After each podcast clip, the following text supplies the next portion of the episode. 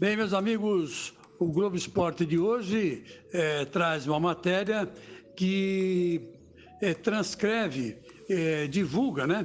Todo o trabalho de investigação no caso da violência sexual, da qual o jogador Robinho, recentemente contratado pelo Santos, está sendo acusado.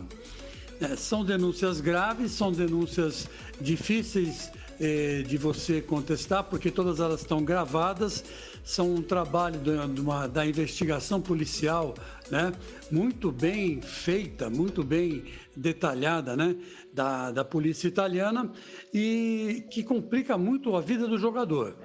E pelo que a gente pôde observar na matéria dada com detalhes a respeito do que aconteceu naquela noite, é, naquela boate com aquela menina albanesa, né, que estava comemorando o aniversário, é, é uma coisa difícil de você não tomar partido, né?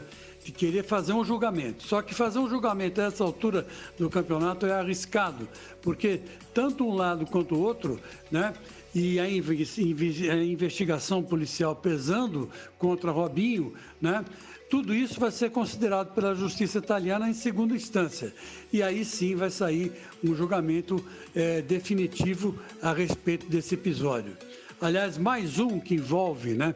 Robinho, né, que já envolveu Robinho, uh, o sequestro da mãe da Robinho, quando ele ainda era jogador do Santos, né, envolvimento com más companhias na Baixada, e assim vai. Robinho tem uma, uma, uma vida fora de campo, sempre teve uma, voda, uma vida fora de campo complicada, né, complicadíssima. Né.